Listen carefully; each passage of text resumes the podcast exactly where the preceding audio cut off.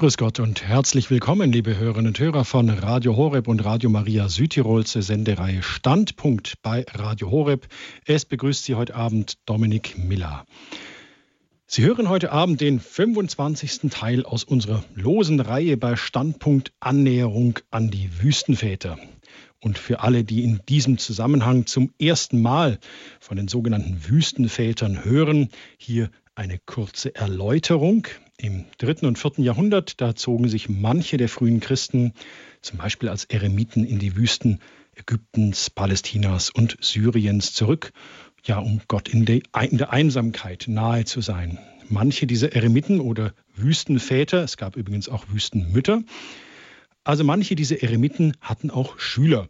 Diese wandten sich natürlich mit Fragen an ihre Lehrer, wie sich das gehört, die ihnen dann mit Aussprüchen antworteten, die biblische Weisheit mit menschlichem Scharfsinn verbanden. Wenn man jetzt meint, äh, das ist ja alles super weltfern, warum soll ich mir heute Abend Standpunkt anhören, wo es um irgendwelche Wüstenväter aus dem dritten und vierten Jahrhundert geht, die irgendwelche frommen Sprüche sagen? Dem sei jetzt gesagt, schalten Sie nicht aus. Heute Abend geht es um Leidenschaften. Heute Abend geht es um Leidenschaften bei Standpunkten. Und mal hören, was die Eremiten aus dem dritten und vierten Jahrhundert zum Thema Leidenschaften zu sagen hatten. Es wird also spannend, wie üblich, heute Abend bei Standpunkt. Unser Studiogast ist vielen Hörerinnen und Hörern von Radio Horeb gut bekannt. Ich begrüße ganz herzlich Herrn Dr. Gudhard Stadtmüller. Ich grüße Sie. Ich grüße Sie, Herr Miller. Herzlich äh, willkommen Radio Horeb auch äh, an die Hörerinnen und Hörer. Dr. Stadtmüller, Sie studierten Medizin und Philosophie. Sie sind Facharzt für Neurologie und Psychotherapeut. Welche dieser Eigenschaften nutzen Sie denn bei Ihren Vorträgen über die Wüstenväter? Oder ist es dann ein ganz anderes Standbein? Ist das einfach der interessierte Christ? Nein, das äh, ist schon die Erfahrung als Psychiater, als ähm, Neurologe. Ich war dann auch mal in der Forschung, ich war mal auf der Intensivmedizin, habe fast 15 Jahre dann eine Klinik selber geleitet. Das ähm, bleibt dann nicht an der Hautoberfläche hängen, das prägt einen schon sehr tief. Zumal das, äh, glaube ich, eine gute Entscheidung in meinem Leben war, äh, den ärztlichen Beruf äh, anzugehen und dann auch mich zu mühen über lange Zeit. Und das große Glück, dann wirklich das, den Segen gehabt, dass sich nicht Hunderte, sondern schon ein paar tausend Leute mir anvertraut haben in, mit den allerpersönlichsten Dingen, die sie oft bewegt haben. Das, also das heißt, bei Ihrem Vortrag oder auch bei Ihren Gedanken zu den Wüstenvätern äh, schöpfen Sie auch durchaus aus Ihrer umfassenden praktischen Erfahrung. Auch, ja. Jetzt mal eine Frage. Ich habe das gerade auch eingangs ein bisschen so scherzhaft gesagt. Naja, was haben uns denn so Eremiten aus dem zweiten, dritten Jahrhundert eigentlich heute noch zu sagen? Dr. Stadtmüller, die haben uns doch ganz schön was zu sagen, sonst würden wir ja keine 25 Folgen dieser Reihe auch schon machen. Was sagen die Ihnen, Dr. Stadtmüller? Ich meine, das ist ja eine, eine unglaubliche zeitliche Distanz, die da dazwischen liegt, 1800 Jahre aber die reichen bis heute durch.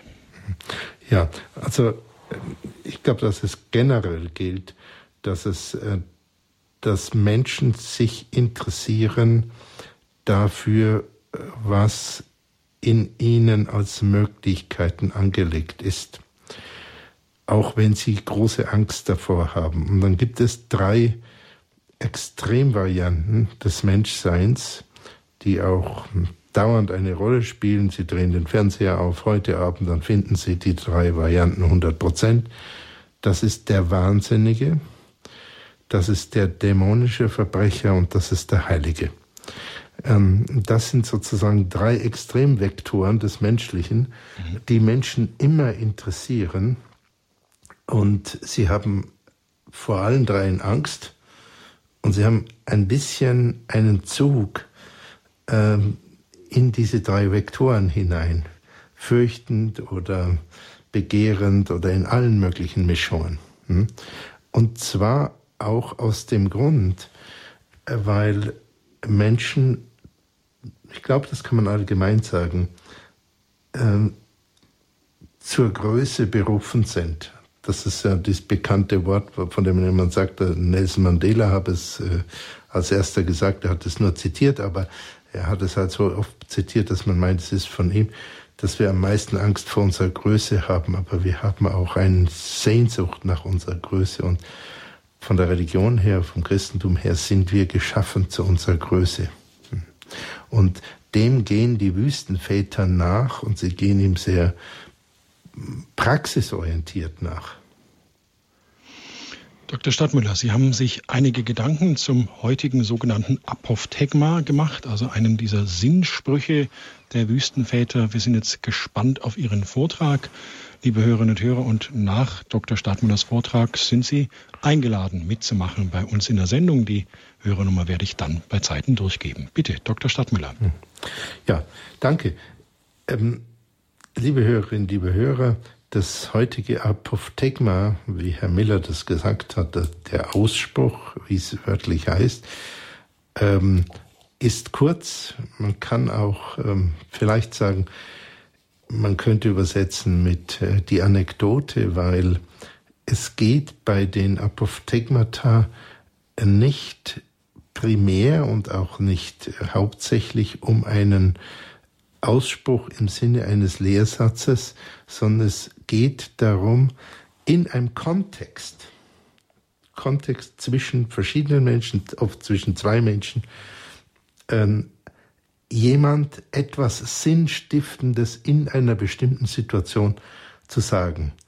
Und ähm, ich habe mich am Anfang, wie wir die Sendung gestartet haben, äh, häufig gefragt, ja, wie mache ich denn das? Welches Apophthegma nehme ich? Und ich war ganz unsicher und habe einfach dann diese deutsche Ausgabe der Apophthegmata, das ist die Ausgabe von Bonifaz Miller, ist übrigens sehr lohnend, die sich vielleicht mal zu kaufen, äh, aufgeschlagen und habe später erst festgestellt, dass äh, das ein sehr guter Zugang für mich war. So wie der heilige Augustinus sagt, tolle lege nimm es auf, also in seinem Fall die Bibel, und lies die Stelle, die einfach da ist. Und äh, entsprechend haben wir das bei den Apophthegmata gemacht. Und dann war es nicht selten so, äh, dass mir ein das Apophthegma, was ich dann gelesen habe, ähm, zu lang oder zu kurz oder vom Thema im Moment her nicht interessant oder zu eindeutig oder zu verworren er war, äh, dann die Frage, ob man das überhaupt heute jemand nahebringen kann, was das für die heutige Welt für Sie, liebe Hörerinnen, liebe Hörer, zu sagen hat und so weiter. Aber ich habe mich dann genötigt, und das tue ich heute noch und tue ich auch am heutigen Abend, äh, das Apophthegma, auf dem mein Blick fällt, äh, tatsächlich zur Grundlage des Vortrags zu machen, und zwar aus folgendem Grund. Wenn dies ein unwichtiger Satz wäre, dann wäre er in den Jahrhunderten der mündlichen Überlieferung längst vergessen worden. Alles ist wie bei den Kieseln im Rhein oder in der Donau oder in Isar. Ähm, wenn alles, was hat abfallen können, ist schon abgesplittert. Und wir haben es bei den Apophthegmata dann mit den, den reinen, ähm, kristallinen Sinnsprüchen, Kontextsprüchen zu tun, die durch die Jahrhunderte der Überlieferung auch gereinigt wurden. Sie wurden ja sehr viel später erst äh, dann aufgeschrieben. Das heutige Apophthegma lese ich Ihnen vor. Es gibt übrigens eine Literaturliste beim Radio Horeb, äh, die basiert auf zum zwei Drittel auf einer Liste, die mir der Altab ähm, Emanuel Jungklausen von Niederalteich mal freundlicherweise gegeben hat und die ich dann ergänzt habe. Sie können also eine Literaturliste zu den Wüstenvätern auch beim Radio Horeb anfordern. Das heutige Apophthegma lese ich Ihnen vor. Es ist relativ kurz. Als Überschrift kann man sagen, Umgang mit den Leidenschaften nach dem Altvater Sisoes. Und ich zitiere das jetzt. Ein Bruder fragte den Altvater Sisoes, was soll ich wegen meiner Leidenschaften tun? Der Geist erwiderte, jeder von uns wird angefochten von seinen eigenen Begierden.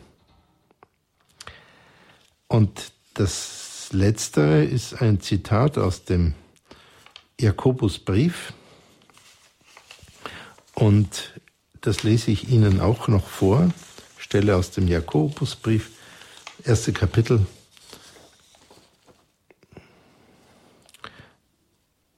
Zitat, keiner, der in Versuchung gerät, soll sagen, ich werde von Gott in Versuchung geführt, denn Gott kann nicht in die Versuchung kommen, Böses zu tun, und er führt auch selbst niemand in Versuchung. Jeder wird von seiner eigenen Begierde, die ihn lockt und fängt, in Versuchung geführt. Wenn die Begierde dann schwanger geworden ist, bringt sie die Sünde zur Welt. Ist die Sünde reif geworden, bringt sie den Tod hervor. Das ist die Abfolge, die Begierde, die Sünde, der Tod. Nochmal, das Apophthegma Ein Bruder fragte den Altvater Sisos, was soll ich wegen meiner Leidenschaften tun? Der Geist erwiderte, jeder von uns wird angefochten von seiner eigenen Begierde. Das ist eine der klassischen Formen der Unterhaltung ähm, bei den Wüstenvätern. Ein Bruder fragt etwas und ein Altvater antwortet. Bei den Wüstenvätern aber kann man feststellen, dass es praktisch nie oder überhaupt nicht um die scholastische Form einer Frage und Antwort geht. Es geht praktisch nie um eine dogmatische Frage und eine Antwort. Also die, die Frage-Antwort hat nie die Form, ich frage nach der Wahrheit und die Antwort ist, das ist die Wahrheit.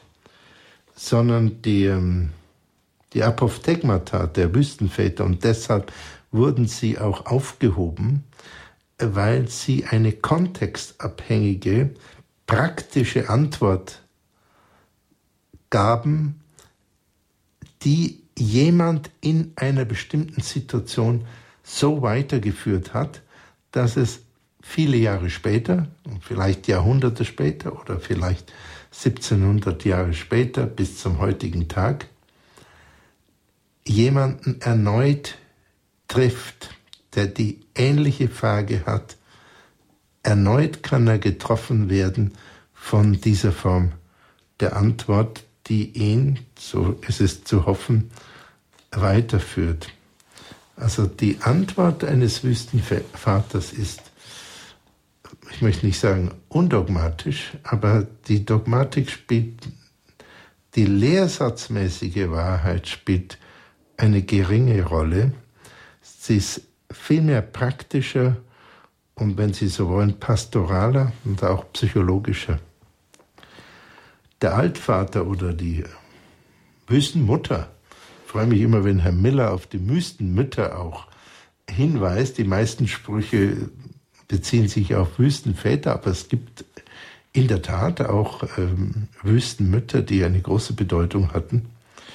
Ähm, der Altvater oder die Wüstenmutter versteht, was der Schüler oder die Schülerin im Moment wirklich braucht.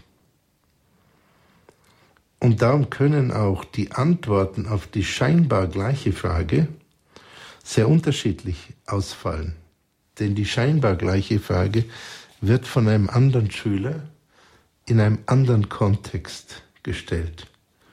Und manchmal ist die Antwort außerordentlich charmant und weich und entgegenkommt. Und manchmal ist die Antwort außerordentlich kantig und wirkt zuerst einmal sehr abweisend. Aber immer haben die Wüstenväter im Auge, was braucht der Schüler, nicht um ein nettes Gespräch zu führen. Die Aussprüche der Wüstenväter sind selten nett. Stammtisch ist häufig nett, Wüstenväter sind selten nett. Sondern die, die Intention der Wüstenväter, ob sie schweigen, ob sie jemand zurückweisen, ob sie ähm, liebevoll sich hinneigen zu jemand, ist immer den anderen oder die andere zu unterstützen, selber einen guten nächsten Schritt, einen guten, sinnvollen Weg zu gehen. Die Weisheit der Wüstenväter und Wüstenmütter ist nicht ein intellektueller Scharfsinn, der eine Frage erfasst und eine perfekte Antwort auf die Frage in ihrer abstrakten Form gibt, sondern die Wüstenmütter und Wüstenväter erfassen, was der Schüler, der Bruder, wie es häufig heißt, oder die Schwester braucht, was ihn oder sie bewegt, und sie antworten auf dieses Bedürfnis.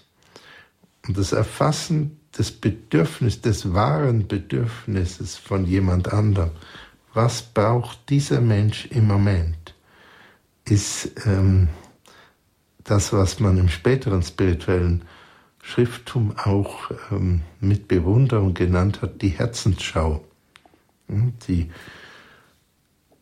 man schon üben kann.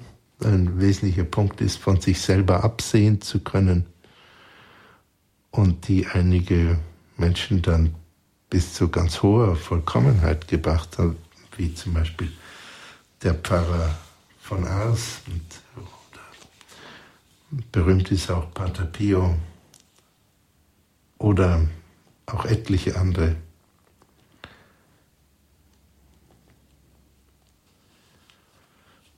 Und meine Vermutung ist, dass die Wüstenväter und Wüstenmütter, jedenfalls die, von denen überliefert wurden, diese Herzensschau bekommen haben, weil sie in einer langen Übung gelernt haben, von sich selber, von ihrer eigenen Meinung und ihren eigenen Begierden abzusehen und abzulassen.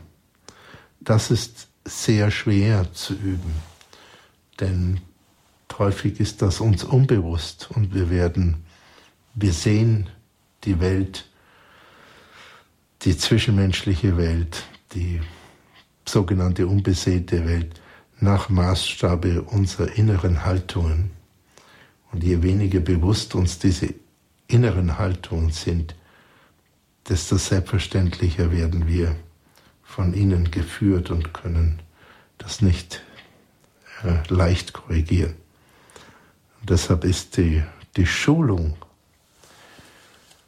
die zum Beispiel die Wüstenväter an den Tag gelegt haben, die Schulung von sich selber abzusehen, sich leer zu werden von Bewusstseinsinhalten, leer zu werden von eigenen Intentionen, von eigenen Willensbestrebungen, ist eine der ganz großen, auch schweren ähm, Schulungen und damit paradoxerweise mehr zu sich selber zu werden. Hm? Der Imperativ von dem schlesischen Barockdichter Angelus Silesius, werde der du bist, ist eigentlich ein uns leitender Imperativ. Und paradoxerweise werden wir weniger der oder die, die wir sind, wenn wir krampfhaft an uns festhalten, sondern wir werden mehr der wir sind oder die wir sind, wenn wir uns loslassen.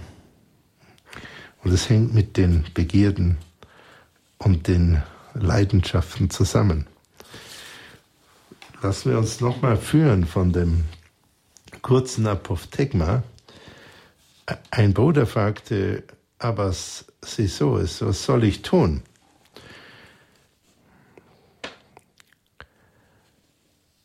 Wir nehmen jetzt ein anderes Apophthegma dazu. Ein Bruder fragte den Abbas Sisoes, was soll ich tun? Und er belehrte ihn, die Sache, die du suchst, ist, sehr schweigsam sein und sehr demütig.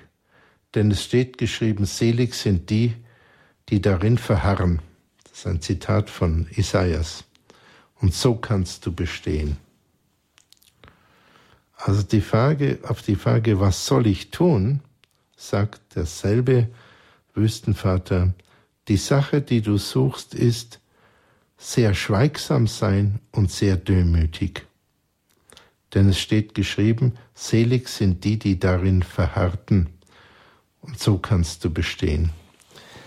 Und schweigsam sein, seine Zunge im Zaum halten und dann vielleicht sogar innerlich schweigsam werden, seine Gedanken mäßigen und im Zaum halten, sicher eine große Übung, aber es ist verschwistert mit der Demut. Demut heißt sich nicht für sehr wichtig halten, die eigenen Intentionen nicht für sehr wichtig halten und sich in gewisser Weise klein machen, aber nicht klein äh, in dem Sinne, dass man nichts mehr wert ist, sondern in dem Sinne, dass das, was man selber sich zumisst an Eigenschaften, nicht wichtig ist.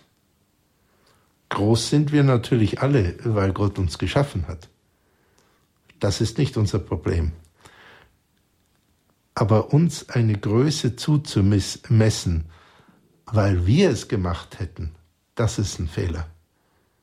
Deshalb ist es, glaube ich, sinnvoll, die eigene Größe tatsächlich zu bejahen und zum Beispiel mit den Talenten zu wuchern, was wir unbedingt sollen nach dem Neuen Testament. Und der Verwalter, der das Talent nur verwahrt, wird, wird absolut abgestraft. Wir sollen mit den Talenten wuchern, wir sollen mit den Eigenschaften, die wir haben, wirklich wuchern. Das ist unsere Größe, unser Ebenbildcharakter. Ja. Und die Demut heißt zu wissen, nicht ich habe es gemacht, nicht ich mache es, sondern alles, was groß in mir oder in Herrn Miller oder in Ihnen, liebe Hörerinnen, liebe Hörer, ist, ähm, kommt von Gott. Das ist der Geschenkcharakter der Existenz.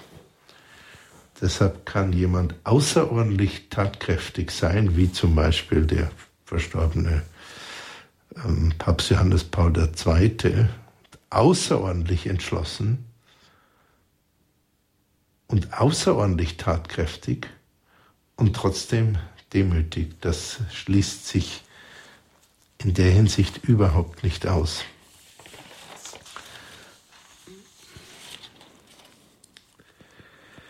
Gehen wir zurück zu unserem kurzen Apophthegma, das heute das Thema ist. Umgang mit den Leidenschaften. Ein Bruder fragte den Abbas Sisoes, was soll ich wegen meiner Leidenschaften tun? Das heißt, er hat Leidenschaften, naja, wer von uns hat keine Leidenschaften? Und wie soll er damit umgehen oder auf uns übertragen, wie sollen wir damit umgehen? Ich denke, es gibt vielleicht zwei Standardantworten heutzutage oder die letzten Jahrhunderte, vielleicht auch schon zu Zeiten von Homer. Erstens die Leidenschaften auszuleben, weil sie naturgegeben seien.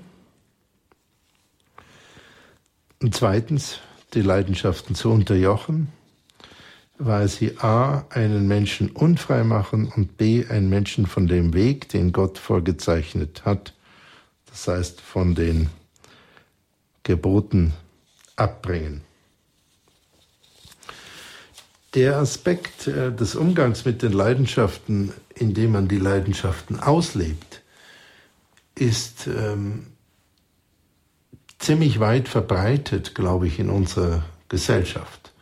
Auf der anderen Seite ist es natürlich auch klar, dass er an Grenzen stößt. Das, das Problem der Freiheit, die Freiheit endet dort, wo die Freiheit des anderen beginnt. Und es ist sehr schnell klar, dass es keinem Menschen erlaubt sein darf, alle Leidenschaften auszuleben. Aber bei bestimmten Leidenschaften ist das weitgehend gesellschaftlich erlaubt und wird sogar angesehen als Zeichen einer starken und mannigfaltig ausgerichteten Persönlichkeit. Jemand, der seine Leidenschaften sehr stark auslebt. Das ist die eine Möglichkeit. Die andere Standardantwort ist, die Leidenschaften zu unterjochen, ähm, weil sie einen Menschen unfrei machen. Ähm, das sehen wir zum Beispiel bei all dem, was äh, süchtiges Verhalten ist. Das muss nicht unbedingt eine stoffliche Sucht sein, es kann auch eine anderweitige äh, Sucht sein. Sucht macht den Menschen außerordentlich schnell unfrei, kann aber darin bestehen, dass jemand Leidenschaften außerordentlich stark auslebt.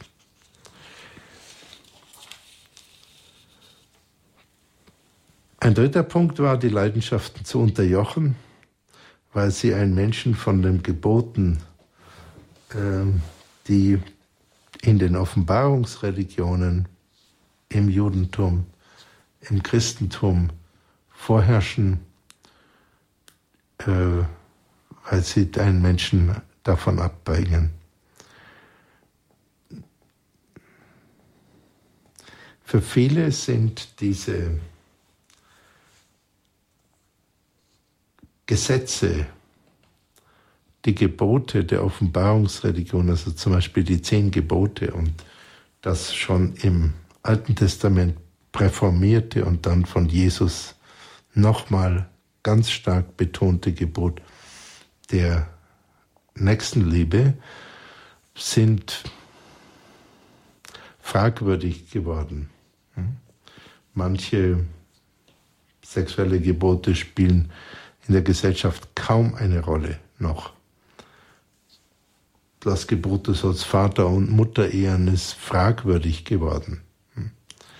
Aber die, diese, dass es kodifizierte Gebote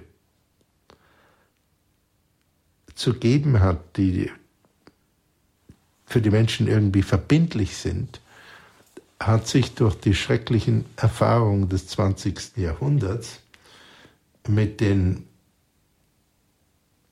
Systemen des positiven Rechts, also des nationalstaatlich verordneten Rechts, die eklatantes Unrecht waren, grässlichstes Unrecht, grausamstes Unrecht, und das geht ja weiter bis zum heutigen Tag, hat sich die Notwendigkeit gezeigt, dass es Ordnungsverfahren, Gebote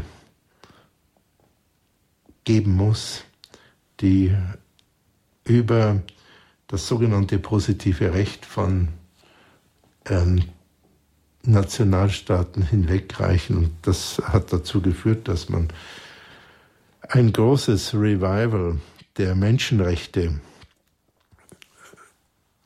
übergreifend über alle Nationen wieder versucht hat zu formulieren. Ein alter äh, Gedanke aus dem römischen Recht, wo zwischen dem positiven Recht und dem göttlichen Recht, Phas und Nephas, unterschieden wurde.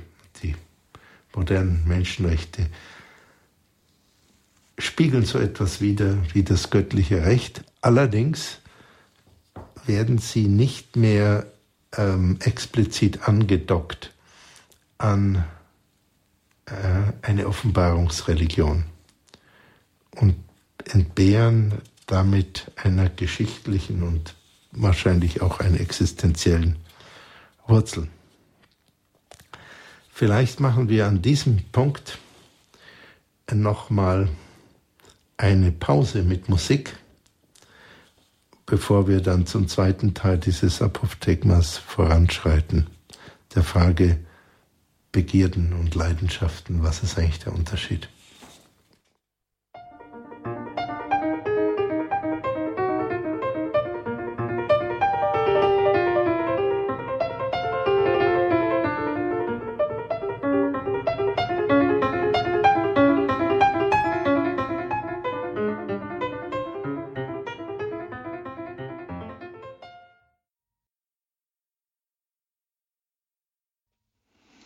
Sie haben eingeschaltet bei Radio Horeb und hören die Sendereihe Standpunkt heute mit Annäherung an die Wüstenväter. Wir hören den 25. Teil aus einer wirklich lockeren und losen Reihe.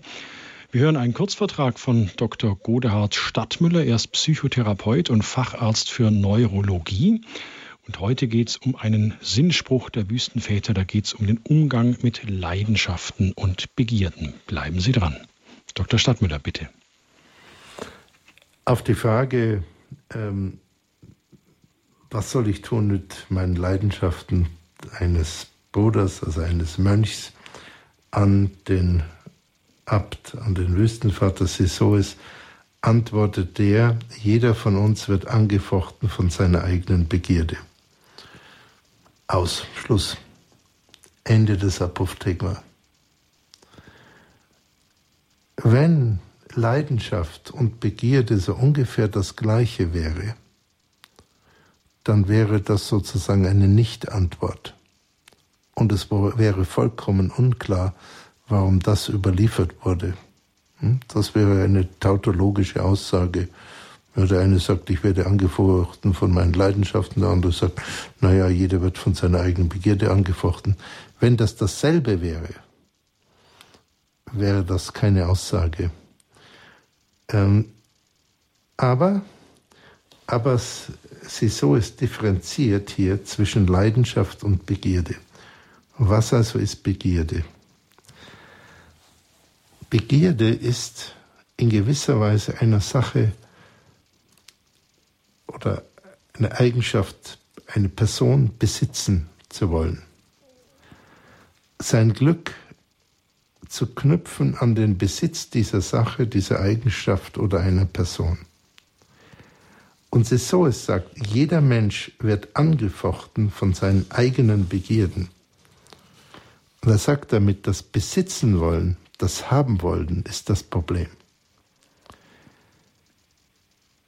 Nicht der Besitz, wenn er als Geschenk angesehen wird, sondern das Besitzen wollen, die Gier, die Habsucht und in gewisser Weise die Maßlosigkeit. Das klingt einfach, ist aber ziemlich kompliziert. Denn ich glaube, dass es nicht so einfach ist für die meisten Menschen tatsächlich zu unterscheiden zwischen der Wertschätzung oder vielleicht der hohen Wertschätzung einer Person, die einem nahe ist, oder einer Sache, die für einen ganz viel bedeutet, oder auch einer persönlichen Eigenschaft, die jemand sehr viel bedeutet, und auf der anderen Seite des Besitzenwollens. Schon in einer partnerschaftlichen Beziehung ist es ziemlich schwer, diesen Gratwanderung, diese Gratwanderung wirklich zu gehen, einerseits nicht besitzen zu wollen und andererseits das unglaublich zu schätzen, jemand nahe zu sein. Das ist schon eine, eine sehr, sehr, sehr, sehr schwierige, ähm, eine sehr, sehr schwierige Unterscheidung. Und das Nicht-Besitzen wollen ist zwar menschlich schwierig, aber es ist an sich korrekt. Denn was ist es, was wir wirklich aus eigener Kraft haben? Praktisch nichts. Alles, was wirklich wichtig für uns ist, haben wir sowieso geschenkt. Es gibt fast nichts von einiger Bedeutung, was nicht absolut Geschenk ist. Also unser Atem ist geschenkt, unsere Existenz ist geschenkt, unser Herzschlag ist geschenkt, unsere Kraft ist zum allergrößten Teil geschenkt, ähm, unsere ganze hormonelle Steuerung etc. etc. etc. etc. Alle Organfunktionen äh, mit diesen Hunderttausenden von Zusammenspielen von Körpersäften und Transmittern und so weiter ist alles geschenkt. Hm. Ähm, man kann meinen, dass die eigenen Gedanken nicht geschenkt seien. Aber möglicherweise ist das eine große Illusion. ein großer Teil der Gedanken, die sich in uns herumdenkt, ist gar nicht ähm, ein souveräner Teil von uns. Man muss nur das ein bisschen beobachten, was in einem selber vorgeht. Man wird das relativ rasch einsehen können. Ob die Stimmungen, die uns treiben, tatsächlich ein souveräner Teil von uns sind, ist höchstgradig fragwürdig. Wir hätten das gern, wenn wir gute Stimmung haben, äh, dass das äh, auf unser Mist sozusagen gewachsen ist. Und wenn wir schlechte Stimmung haben, dann sei es nicht auf unserem Mist gewachsen. Ja, das sieht man schon, wie ähm, äh, wenig erleuchtet und vorläufig diese Vorstellungen sind. Bei Talenten ist es dann ganz offensichtlich, dass Talente hauptsächlich ein Geschenk sind. Natürlich können wir sie etwas kultivieren. Das sollen wir auch. Wir sollen mit ihnen sogar wuchern. Aber erstmal, dass sie da sind, ist ein Geschenk. Wir können ja nicht mal einen einzelnen Zehennagel von uns im Prinzip verändern. Sehr fraglich, ob wir wirklich unser Denken sehr verändern können und wenn, dann nur zum kleinen Teil. Ähm, also die, bei ein bisschen Nachdenken, glaube ich, kann man dazu kommen, dass der Geschenkcharakter des Lebens, der gesamten Existenz, überwältigend ist. Und das bisschen, was wir dazu tun können, ist winzig. Das winzige bisschen, was wir dazu tun können, ist aber sehr wichtig, weil da entscheidet sich unsere Freiheit. Trotzdem bleibt der Geschenkcharakter überwältigend und es ist, denke ich, eine sehr große Illusion, ähm, sehr viel für Besitz zu halten, also für eigenen Besitz, was eigentlich ein Geschenk ist. Und das ist in gewisser Weise die Situation, die in dem genialen Buch aus dem, auch poetisch genialen Buch aus dem Alten Testament, dem Buch Job, Hiob beschrieben wurde, wo Hiob im Gegensatz zu allem, was seine sogenannten Freunde zu ihm sagen, äh, dann sagt der Herz gegeben, der Herz genommen, der Name des Herrn ist gelobt. Hm? Es ist alles Seins. Und das ist eine Haltung, die sehr stark die Heiligen auch haben, dass sie zutiefst überzeugt sind. Nicht nur ähm, als Spruchband, sondern tiefst, allertiefst überzeugt sind, dass alles Wichtige einen reinen Geschenkcharakter haben, hat. Natürlich müssen wir etwas tun, bei dass wir mit dem, was uns geschenkt wird, etwas anfangen. Aber wenn wir etwas damit anfangen, mit dem bisschen unserer Wahlfreiheit, heißt das deshalb nicht, dass es uns gehört. Das ist ein häufiger, aber ein großer Fehler. Und in dem alten geistlichen Schrifttum heißt es, den Erfolg anheimstellen. Ja? Man soll dafür arbeiten, aber der Erfolg liegt nicht bei uns. Und wenn jemand das tut, dass er den Erfolg immer anheimstellt, was sehr schwierig ist, weil wir haften am Erfolg. Wir tun so viel für unseren Erfolg, wir tun so viel für unser Ansehen, äh, dass es unseren Kindern, wenn wir welche haben, gut geht, dass es lieben Menschen gut geht, dass es dem Radio Horeb gut geht. Dann baggern wir unglaublich viel. Und dann wollen wir bitteschön, dass wir es auch gemacht haben, wenn es gut geht. Und das ist aber in gewisser Weise falsch, weil wir maßen uns einen Effekt an, eine Wirkung an, die wir tatsächlich in diesem Maße nicht haben. Es gibt viele Arten darüber zu sprechen, zum Beispiel ähm, eine Sprachweise, die äh, Vorsehung sehr stark in den Vordergrund schiebt oder eine Sprachweise, die sagt, alles Gute kommt von Gott. Äh, das Böse, wie im Jakobusbrief, das Böse kommt aus den eigenen Begierden, wie ich Ihnen das auch vorgelesen habe.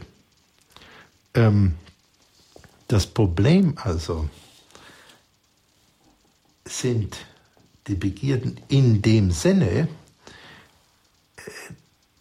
dass sie das haben wollen, das besitzen wollen oder die Habsucht oder anders ausgedrückt, die Maßlosigkeit haben. Das heißt, ein objektiver Fehler, dass wir, ich schließe mich da natürlich überhaupt nicht aus, dass wir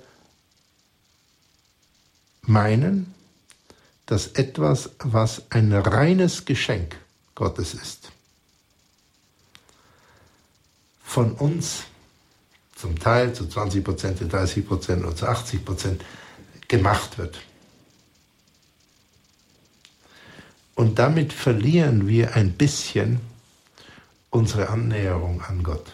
Ganz können wir sie natürlich nicht verlieren, weil der Ebenbildcharakter ist der Stempelabdruck, der ist einmal da. Aber wir können uns annähern, sozusagen ebenbildlicher werden oder weniger. Das hängt mit der Gnade auch zusammen, aber etwas können wir tun.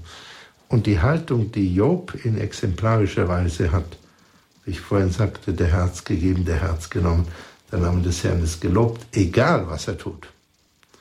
Das ist die korrekte Haltung. Und ähm, das führt dazu, dass in allem die Zurücknahme des Eigenanteils, also des Bewusstseins, ich hätte es gemacht oder ich hätte es erwirkt oder es gehöre mir, vorherrscht. Dieser Teil, dass das Ego übernimmt, wird zurückgenommen. Das ist mit der, nach der Tugendlehre die Temperantia ähm, das Maß oder auch die Demut. Ich sehe mich selber als unwichtig und ich habe es hauptsächlich alles, was ich positiv habe, habe ich geschenkt bekommen. Und meine Größe ist, dass mir so viel geschenkt wurde und nicht, dass ich so viel gemacht habe.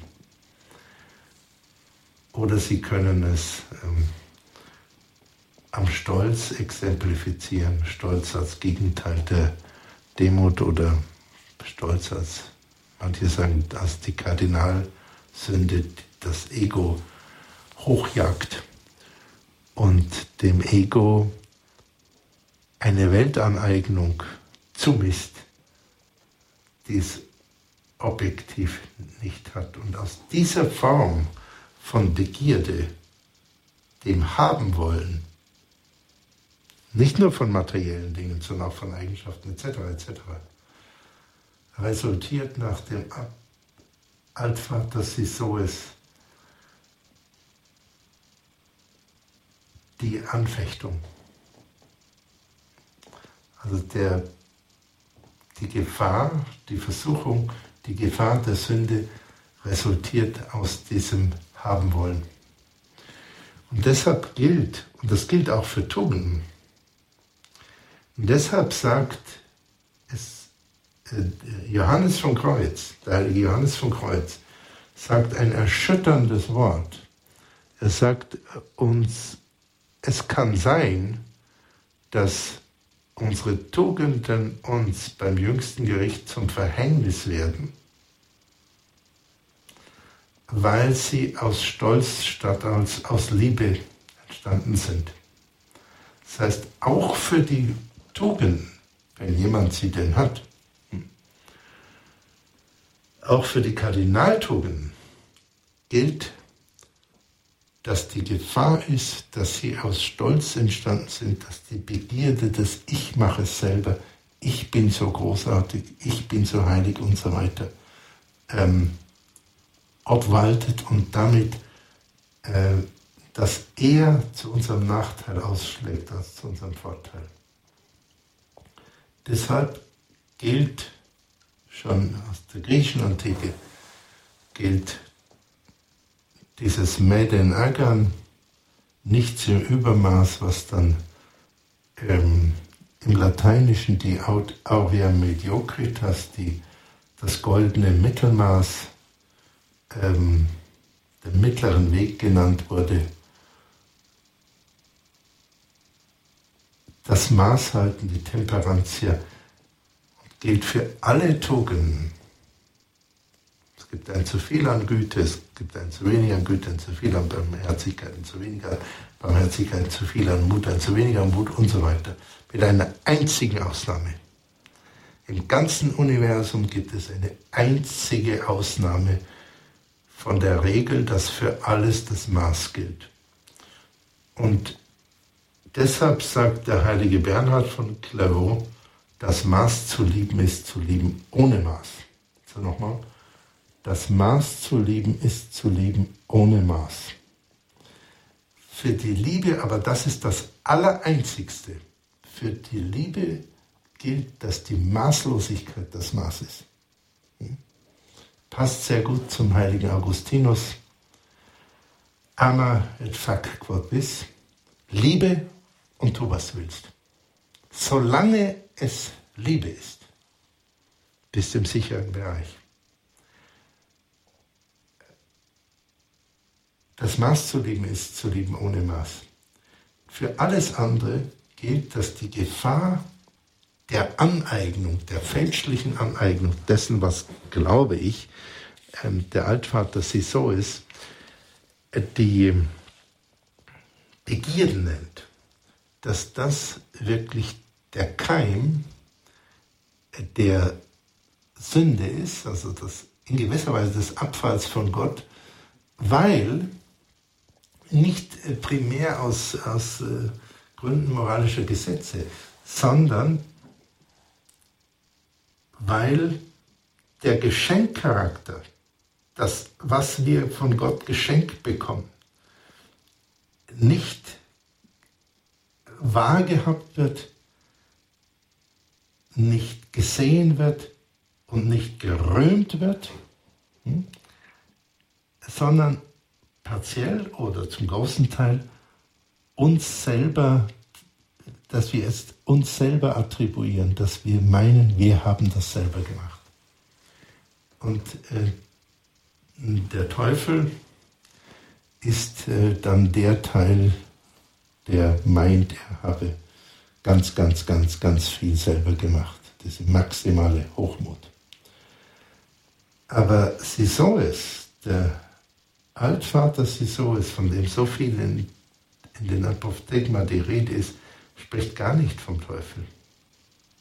Er bemüht den Teufel nicht so schnell, sondern er sagt, unsere Anfechtungen bestehen, entstehen aus unserer Begierde.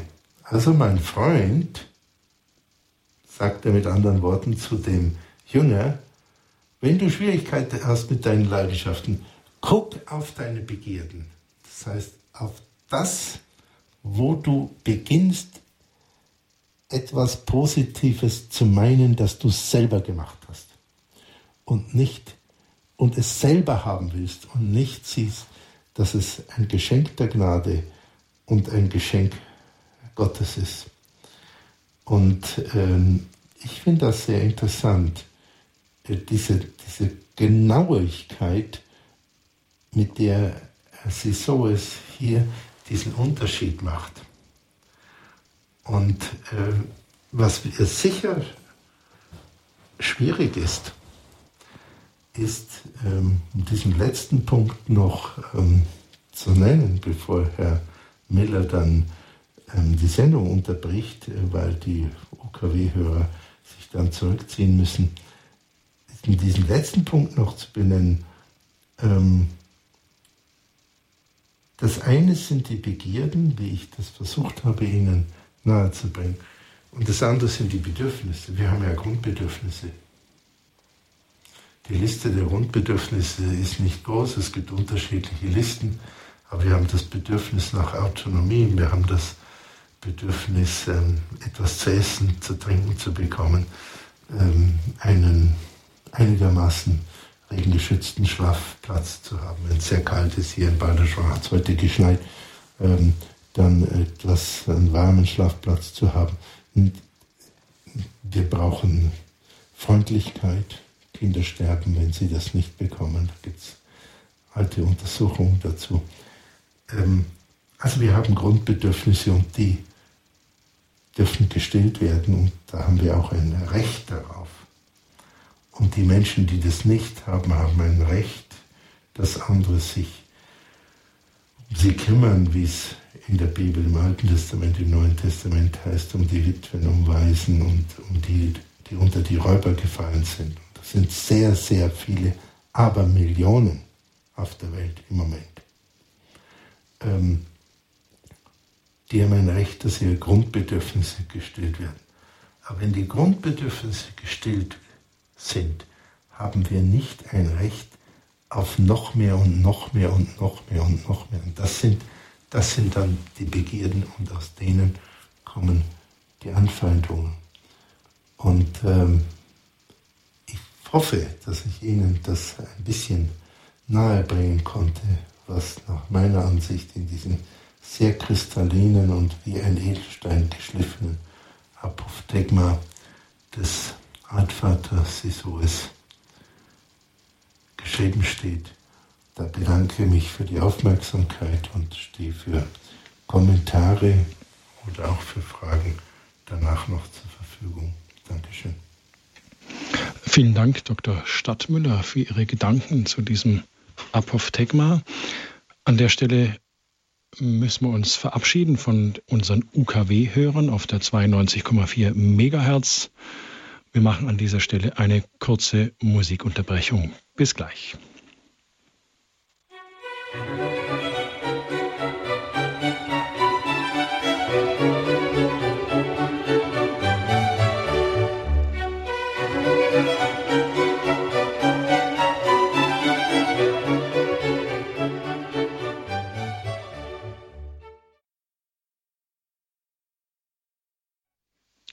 Standpunkt bei Radio Horeb heute Abend wieder mit den Wüstenvätern. Heute Abend geht es um den Umgang mit Leidenschaft und Begierden. Und ich habe den ersten Hörer in der Leitung. Ich begrüße den Herrn Bernd aus München. Hallo, grüße Gott. Hallo. Grüß dich, Godehard Justant. Ähm, vielen Dank für, deine, für deinen Beitrag. Ich bin seit denke ich mal, so anderthalb Jahren in einer Zwölf-Gruppe in München, einer Selbsterfahrungsgruppe. Aha, super. Äh, mit den, also nach dem anonymen Alkoholikern, wo es ja darum geht, auch zu, zu kapitulieren als ersten Schritt überhaupt erstmal. Und, äh, und in diesen, in dieser bin ich sehr stark damit in Kontakt gekommen, eigentlich wirklich mit diesen haben wollen, also zu sehen, wie viel ich praktisch haben will, äh, materiell oder auch nicht materielle Dinge. Und es hat mir jetzt geholfen, das ein bisschen noch zu betrachten mit dem haben wollen, was da eigentlich, ähm, dass das wirklich eine Grundlage ist. Womit ich im Moment sehr stark in Kontakt bin, ist dieses äh, nicht genügen zu wollen. Irgendwie als Basis eigentlich so für diesen Wunsch. Äh, Entschuldigung, ja. was meinst du mit nicht genügen zu wollen? Was ja, das Gefühl zu haben, nicht genug zu sein, also nicht ah, ja, gut okay. genug zu sein oder nicht äh, Dinge, was ich noch besser machen zu wollen in der Arbeit, in allen möglichen, in der Ehe oder in Dingen und oder auch genug Lob zu bekommen und sowas. Und, und das äh, hilft mir im Moment sehr, sehr gut, mir das bewusst, also das, dieses Bewusstsein, ähm, ja, einfach mir einfach nur manchmal zu sagen, ich bin genug und so wie ja. Gott mich geschaffen hat, ja. äh, ist es vollkommen richtig. So, und das ja. wollte ich eigentlich nur dazu beitragen. Du also ganz toll, danke. Also Leonardo da Vinci, ähm, also das exemplarische Genie so ungefähr, mhm. war ja deprimiert, als er über 60 war und meinte, dass er nichts geschafft hat im Leben. Mhm. Er hat dieses große Reiterstandbild nicht geschafft und alle viele Dinge, die er sich eigentlich vorgenommen hatte, war sehr mhm. deprimiert. Das ist fast unvorstellbar. Ja. Aber äh, es zeigt, dass unsere subjektive Wahrnehmung von dem Objektiven so irrwitzig weit auseinanderklaffen kann. Ja? ja und ich finde das, äh, find das ganz toll, dass du das so offen sagst und äh, da auch wirklich an dir arbeitest. Das ist, äh, das ist ganz, das freut mich. Das ist ganz fantastisch. Äh, George Reinig, ein wunderbarer Therapeut aus den USA, der der, der sagte mal so ungefähr, wir sind alle so hoch ähm, als Menschen, so wie irgendwelche 400, 400 Meter hohen Hochhäuser. Aber wir gucken nicht, wie hoch wir sind, sondern wir gucken, ob der, der daneben noch zwei Millimeter höher ist. Ja, ja. das ist einfach. Ähm, also ich, ich, du machst, äh, du machst großartige Arbeit, das weiß ich von dir und ja, ich, ich danke. danke dir jetzt und ich, äh, ich, ich hoffe, dass du sozusagen noch schneller äh, dir das vergegenwärtigst, was, äh, was das für eine großartige Sache ist, dass du überhaupt im Universum bist. Ja, danke. Vielen Dank, Gunnar. Ja, Bernd, danke, dass du angerufen hast. Es ist gut, mit dir in Kontakt zu sein. Vielen Dank für Ihren Anruf. Danke. Tschüss. Dr. Stadtmüller, Sie haben uns da so ein paar harte Nüsse gegeben. Was sagen Sie bloß, Herr Müller? Das eine ist, hm, Sie haben den Geschenkcharakter des Lebens angesprochen. Ja. Und dass wirklich die, wenn wir, wenn wir recht nachdenken darüber, dass eigentlich alles, was uns ausmacht, ist Geschenk. Wir können nicht mal unseren Zehennagel beeinflussen. Das fand ich ein sehr drastisches, aber auch sehr klares Beispiel und dass unsere Wahlfreiheiten also gering sind. Ja, aber die sind entscheidend. Genau, und da wollte ich jetzt raus. Ich meine, wenn ich in diesen, was ich vielleicht ein oder zwei oder drei Prozent, wo ich Wahlfreiheit wie, habe, ja. was ist denn da entscheidend? Was kann ich denn mit diesem einen Prozentchen drehen? In, in den Himmel kommen oder nicht? Nochmal, ich habe Sie akustisch nicht verstanden, Dr. Stadtmüller. Es ist, es ist entscheidend, ob Sie in den Himmel kommen oder nicht. Das ist ja richtig. Das Ziel Schon haben wir. Viel, oder? Nochmal bitte? Das ist schon ziemlich viel, oder? Richtig, das ist viel. Ja. Und äh, das eine ist, dass wir sozusagen in einem Moment eine Wahlfreiheit haben. Hm? Und das zweite ist, was aber leider sehr wenig äh, beachtet wird, ist, dass wir eine Wahlfreiheit haben, wie groß unsere Freiheit in Zukunft wird. Können Sie das präzisieren? Ja, ähm, also ich mache mal ein einfaches Beispiel. Das stammt von der damals berühmtesten Schauspielerin äh, wahrscheinlich auf der Welt aus dem 19. Jahrhundert. Da haben wir nur ein paar Aufnahmen von ihr. Paul Tragerotipin, also eine Französin, Sarah Bernhardt. Und Sarah Bernhardt sagte mal, Mut ist wie ein Muskel. Je mehr du ihn benutzt, desto stärker wird er. Ähm, also wir haben in gewisser Weise eine eine ähm, Verantwortung dafür, ob wir mutiger werden oder nicht. Und wir haben auch eine Verantwortung dafür, ob wir willensstärker werden oder nicht. Wenn wir nämlich unseren Willen sehr stark immer benutzen, dann wird er unglaublich stark.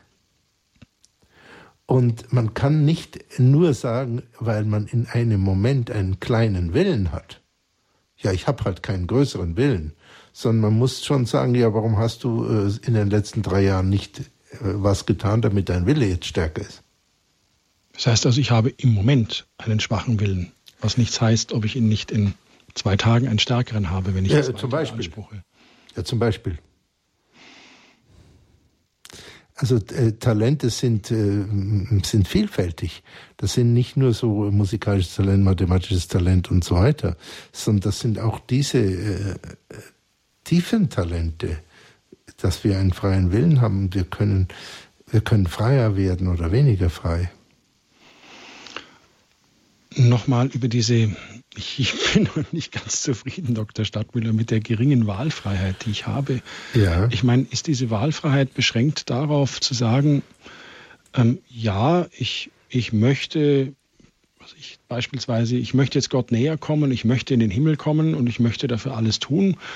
Und ich habe doch so viele Wahlfreiheiten noch. Ja, ja, ja natürlich. Ich mein, ich ich, wenn ich jetzt auf mein Leben zurückschaue, ich kann, kann, ich habe keinen Einfluss darauf, wer meine Eltern sind, aber ich habe Einfluss darauf, vielleicht welchen Beruf ich ergreife in bestimmten Parametern. Ja, natürlich. Ich habe Einfluss darauf, wen ich heirate, wen ich nicht heirate. Ja, natürlich. Ich kann beeinflussen, ob ich Kinder kriege oder nicht. Ja, natürlich. In gewissen Grenzen. Ja, natürlich.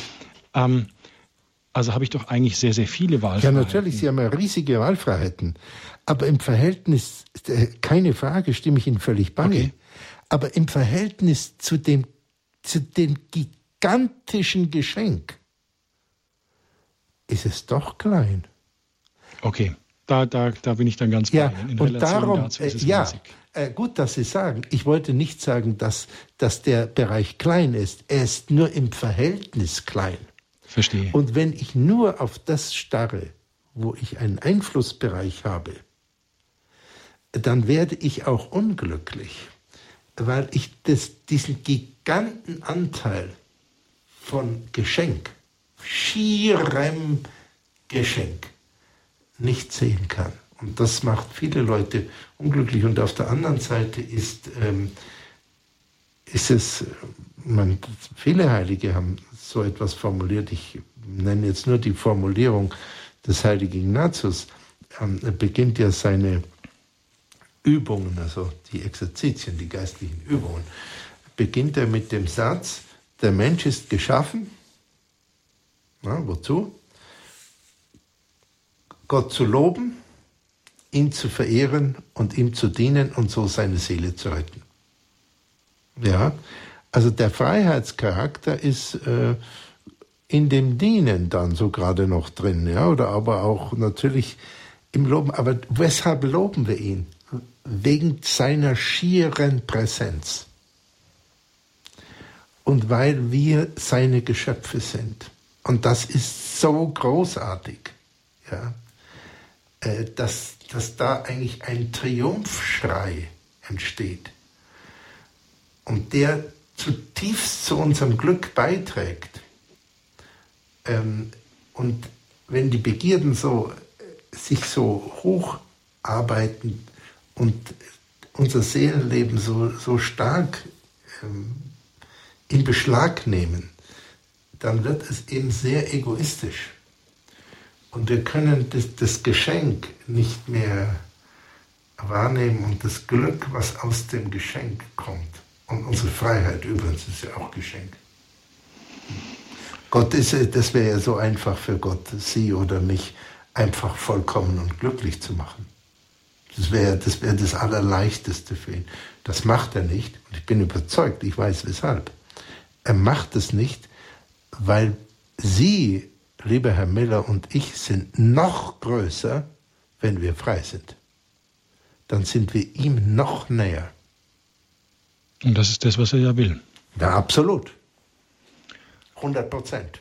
Jetzt möchte ich noch mal zurückkommen zu dem Apophthegma, auch wenn ich mich damit oute, ob ich es vielleicht nicht ganz wirklich verstanden habe, trotz Ihrer Ausführung. Aber wir sind hier bei Radio Horeb. Es gibt keine dummen Fragen. Und liebe Hörerinnen und Hörer, Ihr Moderator galoppiert Ihnen einfach damit voraus. Herr Dr. Stadtmüller, da fragt der Bruder den Altvater, hallo, wo soll ich denn hin mit meinen Leidenschaften? Ja. Und der Abbas antwortete ihn, der, der geht überhaupt nicht auf die Leidenschaft ein. Der sagt, ja, äh, jeder wird von seinen Begierden angefochten. Ja. Wo, ich meine, heißt es jetzt, mein Lieber, du darfst gerne leidenschaftlich sein. Du darfst Leidenschaft entwickeln für die Ziele, für die Dinge, die dir wichtig sind, für die dein Herz brennt. Das ist alles gut. Aber halt dich bitte fern, dass du irgendwas haben oder besitzen willst. Genau so ist es.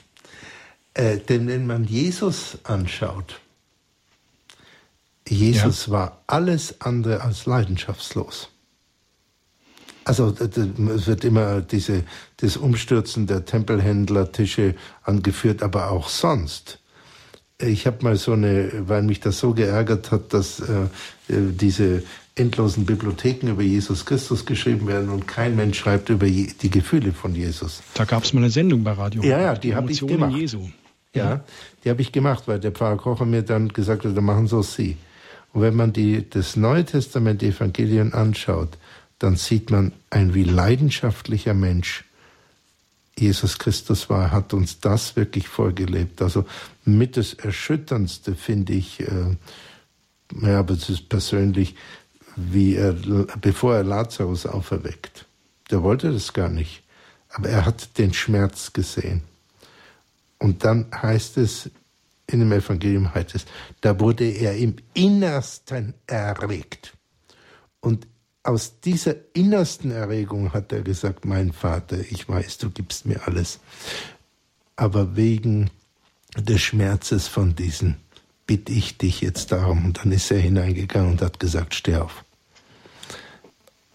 Und ähm, also, so wie Sie sagen, ist es. Nur wenn wir meinen, wir würden es machen selber, dann haben wir ein Stück verloren. Oder ein größeres Stück verloren. Weil dann spielt sich so der Hochmut rein. Das ist auch ein Thema, wenn ich das noch sagen darf, ähm, dieser etwas inflationär gebrauchte Begriff Narzissmus äh, oder auch Perfektionismus. Nehmen wir mal an, jemand ist ein hervorragender Tischler, Schreiner, und er sagt jetzt so, ich habe bei den besten Schreinern Europas gelernt, ich habe mir sauer werden lassen. Und ich kenne alle Hölzer, die es in Europa gibt, inklusive Buchsbaum und ganz, ganz seltene Hölzer. Und jetzt habe ich einen Entschluss gefasst und ich will den besten Schreibtisch bauen. Ich kenne die Möbeltradition Europas der letzten 300 Jahre und ich will den besten Schreibtisch bauen, der je gebaut wurde. Was ist das Problem? Es gibt gar kein Problem. Es ist wunderbar, dass endlich jemand so mit Holz umgehen will. Gott sei Dank. Diese Form von Perfektionismus hat kein Problem. Das Problem ist nur, wenn er seinen Eigenwert daran bindet, an die Perfektheit seiner Leistung. Hm? Also, der Herr hat es gegeben, der Herr hat es genommen das ist eigentlich die Haltung oder den Erfolg anheimstellen, wie ich sage. Das ist die Haltung, wo wir immer wieder frei werden und dankbar werden und trotzdem nicht nichts tun, sondern uns auch anstrengen dürfen. Also frei werden für den Tischler würde bedeuten, dass er sich einfach daran freut, dass er einen wunderschönen Tisch macht, so gut er ihn kann. Ja, und da an, an sein Talent auch mhm. freut. Also nochmal, dass wir uns da nicht auf den Holzweg führen lassen. In dem Apophthegma geht es nicht um die Verdammung von Leidenschaft, sondern es geht um die Warnung vor den Begierden, vor dem Haben wollen. Ja, und äh, äh, vielleicht auch, das ist die Differenzierung, vielleicht auch die Warnung vor den Leidenschaften, insoweit sie Begierden sind. Okay. Mhm. Ja. Ich habe noch schwer dran zu kauen. Jetzt niemand ruft an, bin ich der Einzige, der schwer zu kauen hat. Und allen anderen fällt es leicht. Herr Dr. Stadtmüller, nochmal beim Geschenkcharakter, ja. was uns alles geschenkt ist, da haben Sie gesagt, ja nicht mal unsere Gedanken sind souverän. Ähm, ja, also ich Und, glaube, dass wir im Abendland ähm, sehr, sehr stark diese philosophische Tradition haben, dann in Deutschland noch mal stärker durch den deutschen Idealismus, äh, dass äh, wir die Schöpfer unserer Gedanken sind. Und ich will ja gar nicht sagen, dass das gar nicht stimmt. Aber zum größten Teil, wenn wir uns, wenn wir versuchen nachzuvollziehen, was wir denken, haben wir dann nicht oft den Eindruck, dass wir das wenig lenken, sondern dass die Gedanken sich sozusagen selber fortspinnen im freien assoziativen Vorgang und dass wir nur ab und zu eingreifen, willentlich. Erstens und zweitens ist es nicht so, dass die allerkreativsten Gedanken sozusagen out of the blue kommen, aus dem Unbewussten? Das also ich kann jetzt nicht beschließen, ich erfindere die Kernfusion. Äh, nein, ähm, und es ist auch gut nachgewiesen, dass äh, einige der genialsten Erfindungen sind tatsächlich wirklich im Traum gemacht worden. Allerdings von Leuten, die sich vorher sehr angestrengt haben. Also das Berühmte ist, ist diese äh, Beschreibung der Schwerkraft durch ähm, Newton, dem angeblich der Apfel auf den Kopf gefallen sind. Natürlich sind Hunderttausende von Leuten Äpfel auf den Kopf gefallen vorher. Sie haben es nicht gefunden. Also es gehört schon eine Anstrengung vorher und ein Talent dazu. Aber die Plötzlichkeit oder der Benzolring durch Kekulé, das war außerhalb der Erfassung durch die Chemie. Es ist ihm im Traum erschienen. Also, wir sind nicht mal, also selbst wenn wir uns eingehend mit einem Thema beschäftigen, sind wir nicht mal da Herr unserer Gedanken, weil es gibt immer noch ja, diese Inspiration. Ist es ja. der Heilige Geist, der da eingreift, Herr Dr. Stadtbuller? Ähm, nein, das würde ich so nicht sagen. Der Heilige Geist ist ja sozusagen, greift er immer ein.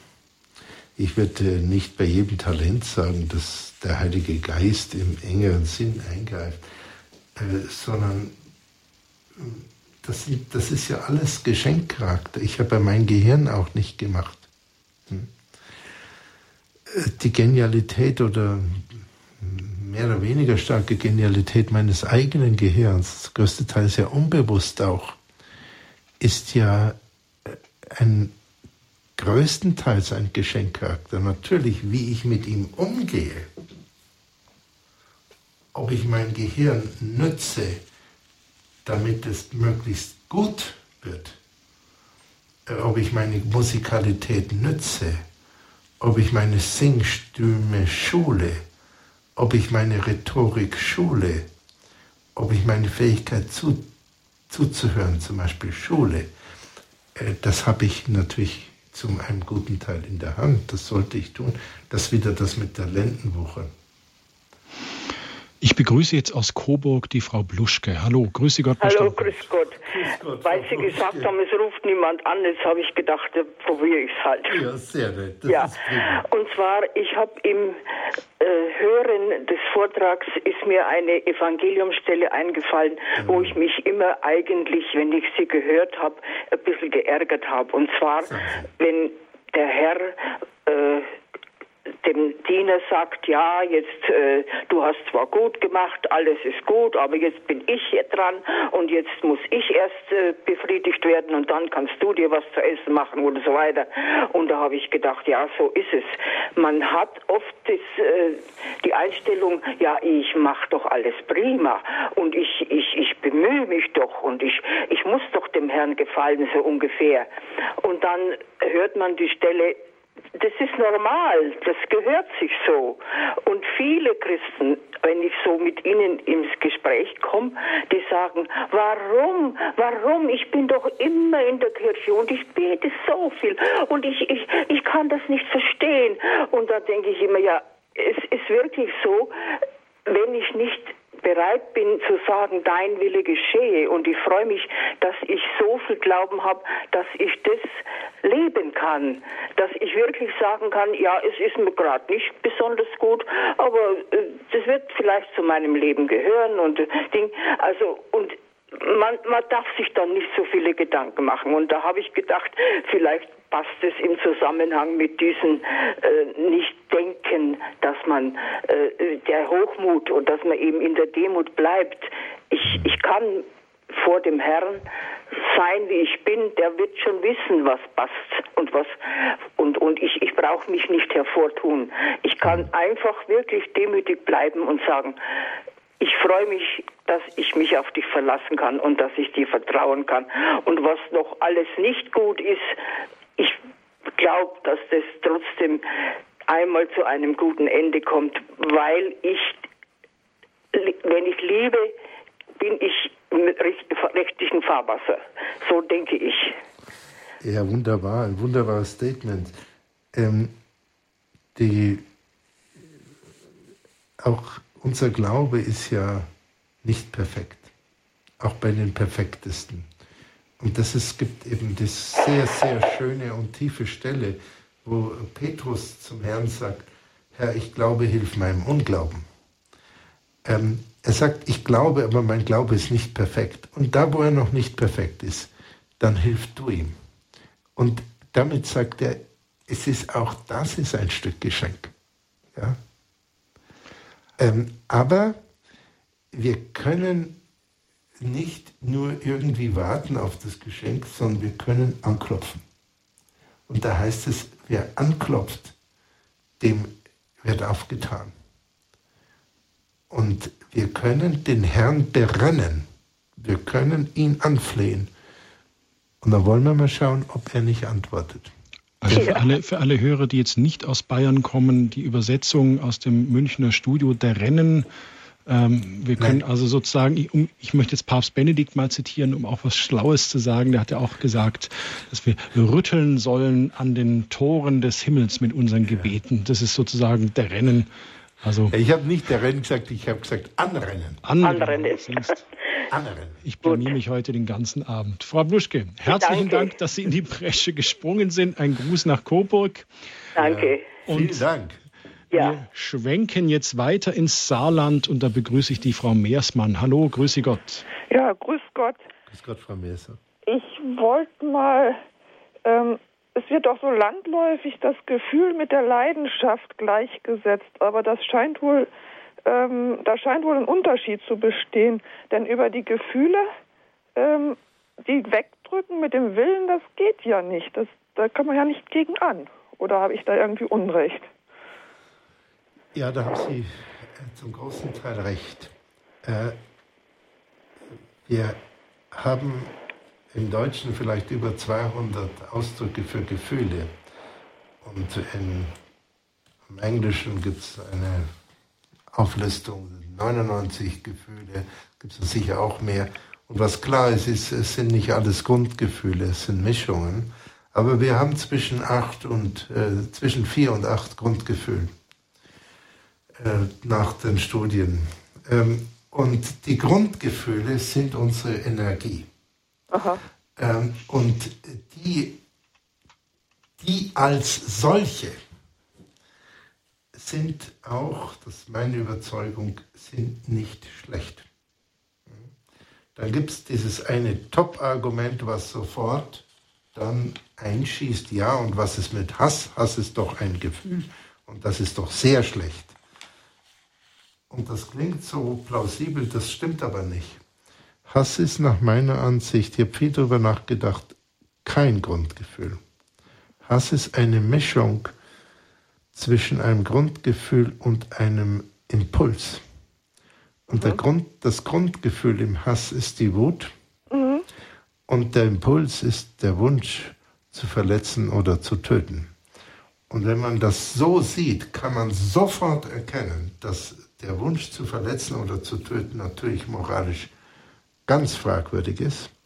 Aber das Grundgefühl, der Wut, die zum Beispiel sehr, sehr gut ist, um jemanden zu schützen, hm, hervorragend, ist eigentlich eine neutrale Energie.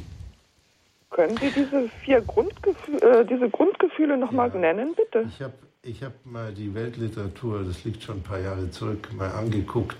Da gibt es ganz viele Studien, die mit unterschiedlichsten Methoden, das auch transkulturell und so weiter, ähm, versuchen nachzuweisen. Und es gibt keine Studie auf der Welt, was ich gesehen habe, die unter vier Grundgefühlen formuliert und keine, die über acht Grundgefühlen formuliert. Also Aha. dürfen wir ungefähr, wahrscheinlich ist die objektive Wahrheit zwischen vier und acht.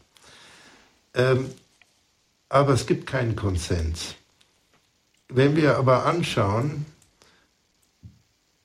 äh, welche Grundgefühle werden denn formuliert, dann haben wir in allen Systemen entweder Angst oder Furcht. Das wird theologisch manchmal unterschiedlich gesehen, aber von der Emotionalität her, von der Biologie, von der Psychologie dürfte es eins sein.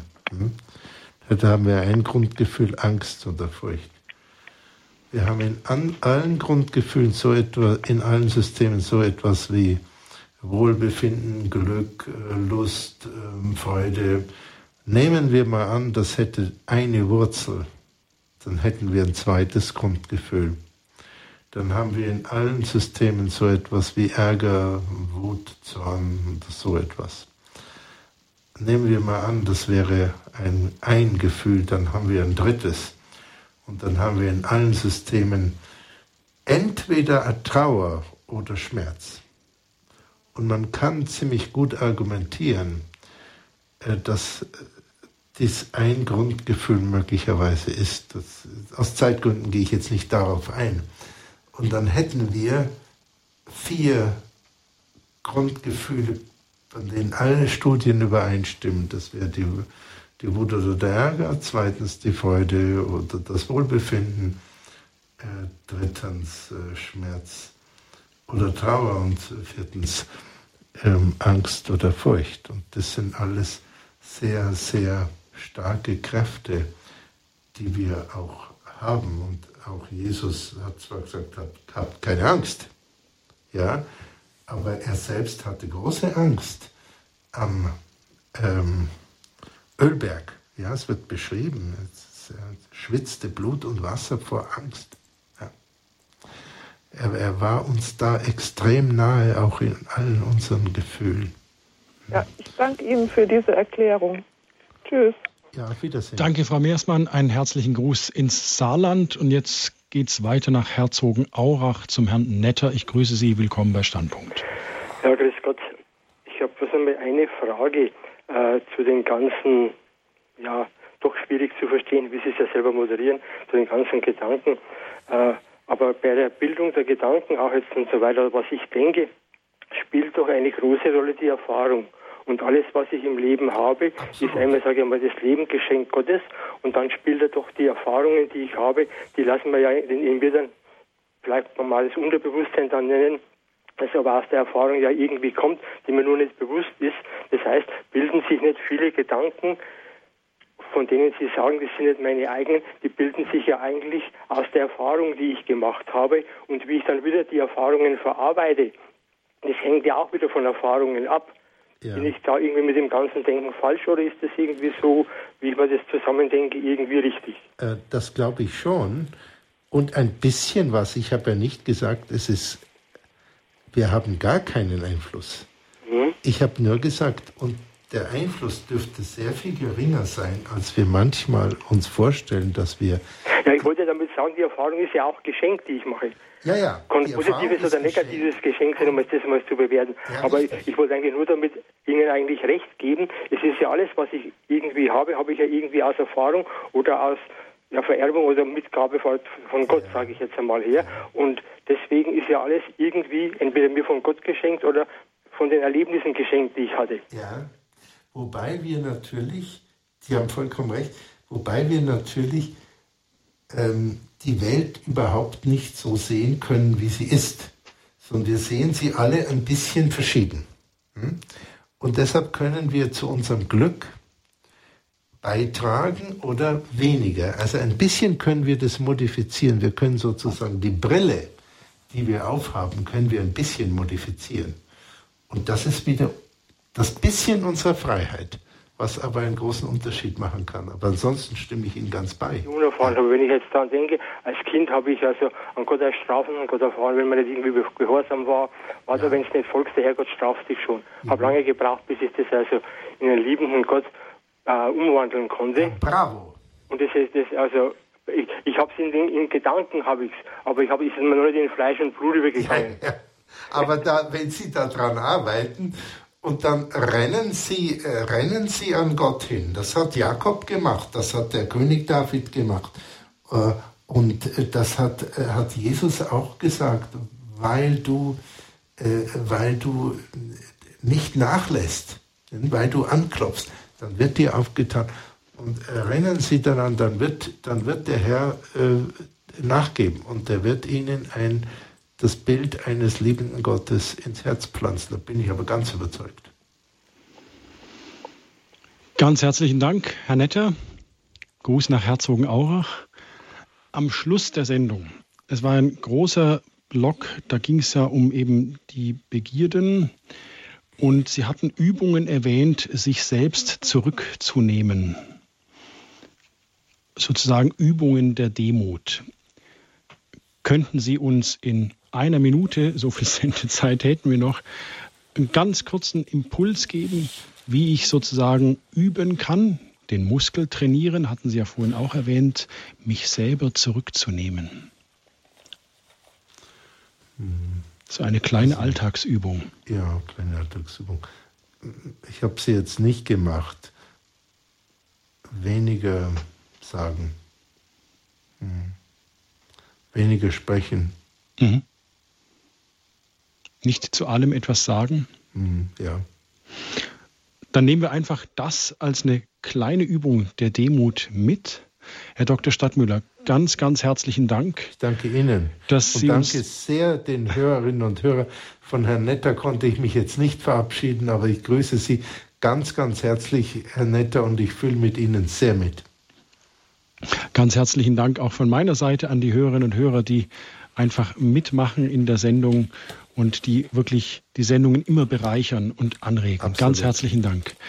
Dr. Stadtmüller, Ihnen noch einen guten Nachhauseweg durch den tiefen Balderschwanger Schnee. Ja, danke. Behüt Sie Gott, alles Gute für Sie. Wir hören uns bald wieder bei Standpunkt. Jawohl. Auf Wiedersehen. Wiedersehen.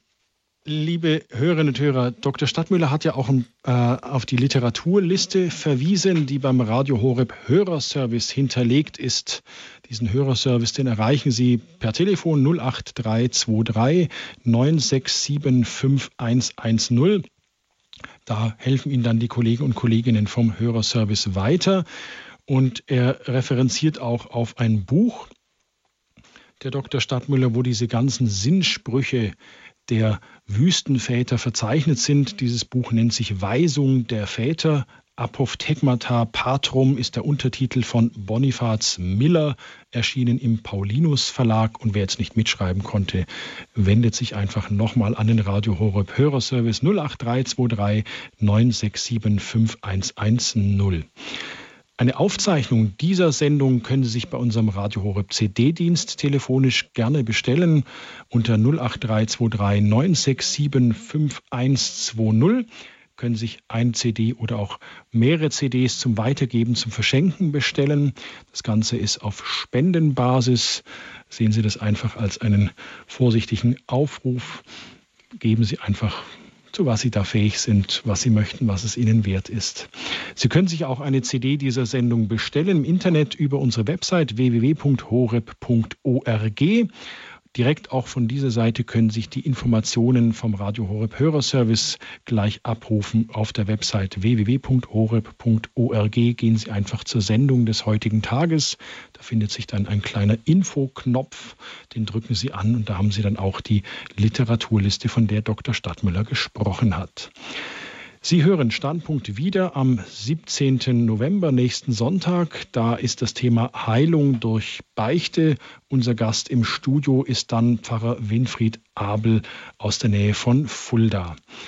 Ich bedanke mich an der Stelle an die Kollegin in Balderschwang, Frau Silberhorn. Ganz herzlichen Dank. Sie hat die Höreranrufe entgegengenommen und uns technisch sicher hier durch die Sendung geleitet. Ganz herzlichen Dank dafür. Gleich im Anschluss an diese Sendung geht es um 21.40 Uhr weiter mit dem Nachtgebet der Kirche, mit der Komplett, dass wir einfach an diesem Tag auch mal einen Punkt machen und das Ganze abgerundet wird und wir ja, den Tag zurück in Gottes Hand legen können. Es bedankt sich und verabschiedet sich Dominik Miller. Behüt Sie alle Gott.